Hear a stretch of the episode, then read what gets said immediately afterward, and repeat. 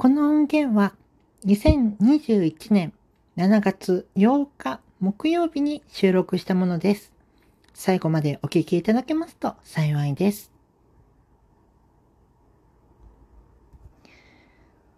レディオトークエピソード008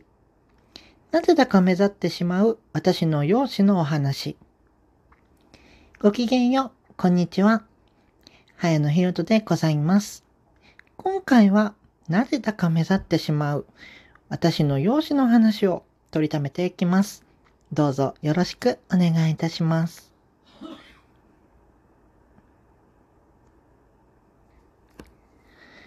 まず、私の服装を具体的に。えー10代からのファッションスタイルですが、あ上から、あ西油剣大傘、ハット、えー伊達じゃないメガネ、薄手のコットンマフラー、またはストール、アーティストさんのロゼットやピンバッジなどでデコレーションしたシャツ、えースマートウォッチ、ハンドメイド作家さんの指輪、アーティストさんのトートバッグ、ジーンズ、ハンカチ、ハンドメイド作家さんのケースで包んだポケットティッシュ、そしてスリッポン。いくらファッション雑誌を見てたって、なかなか多めに書かれるファッションスタイルではなく、明らかに普通ではないと自覚しているところです。どれほど目立つのかというと、繁華街の交差点、大阪なら梅田や難波、東京は未経験ですが、あ渋谷のスクランブル交差点であろうと、誰か気づく人がいるという認識を持たないと、後日お会いすることがあれば、あ事後報告を受け、驚くことになります。そう、事後報告。今までに事後報告を受けたことがあるのが、あ大阪梅田にある道山町交差点。普段からあ人通りの多い交差点で、ギャラリー巡りで横断歩道を渡っていたとき、知人に気づかれていたようで、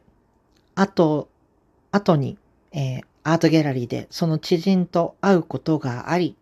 その時に道山町の交差点の横断歩道を渡っていくところを、と、事後報告と確認を受けまして、えー確かにその通りであるということをお伝えしました。神戸にある神戸メリケンパークオリエンタルホテル。馴染みのある方なら、あ建物の造形まで思い浮かべられるような有名ホテルですが、そのホテルの最上階で毎年秋の恒例となっているホテル型アートフェア、神戸アートマルシェが開催されていて、ロビーからエレベーターで会場へ向かっていたところ、すぐ近くのラウンジで知人がお茶していたようで、後日に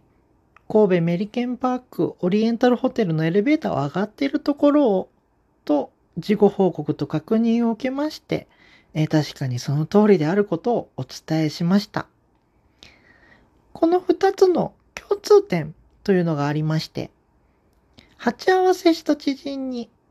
なぜ私のところまで来られなかったのですか？と聞くと、忙しそうだったので、と言われること。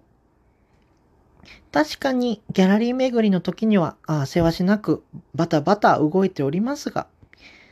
えーより多くの方や場所に触れられるようにそうなっているのであって、えー道端で鉢合わせすることがあれば、あ気軽にお声掛けいただければと思いますし、目的地が方向など同じか似ているということであれば、あ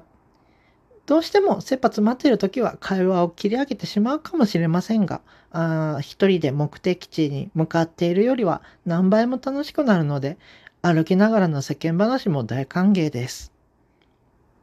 えー地方ならどうなのかあと思われるかもしれませんが、地方でも鉢合わせはあります。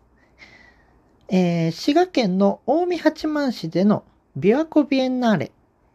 会場が広範囲ということもあって、誰かと鉢合わせしないだろうと思っていたのですが、ある一つのスポットで見覚えのある方がおられまして、相手も気づいていたのですが、お互いに人違いだったら、と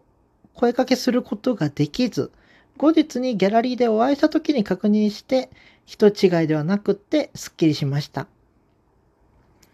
そして、えー、それっぽく見えるというところで言うと、年齢は実年齢、今は20歳ですけども、それより高く、性別は女性と思われ、えー、アーティストやデザイナーなど、ファッションや美術、イラストレーションに携わっている人だと思われがちです。あと、真冬でも聖油剣王傘、日傘を使っているのですが、冬の晴れた日に、え展覧会にチェックインしようとすると、慌ててギャラリーの方が傘立てを持ってこられたり、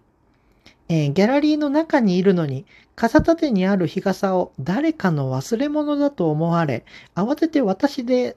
私の持ち物であることを伝えたり、アットホームなアートギャラリーで、椅子などに荷物の入ったアーティストさんのトートバッグなどを置いていると、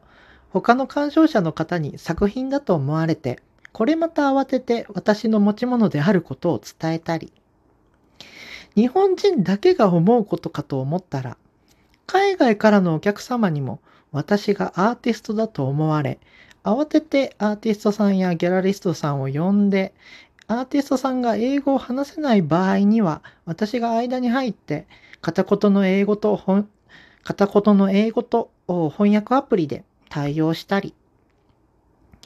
ただ、国内外のアートフェアなどで海外のお客様に慣れていて、私よりはるかに英語が話せる方というのは、都市部のアートギャラリーではかなり多いので、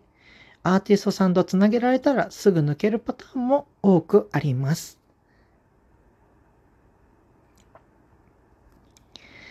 ここまでお聴きいただいた皆さん、どうもありがとうございました。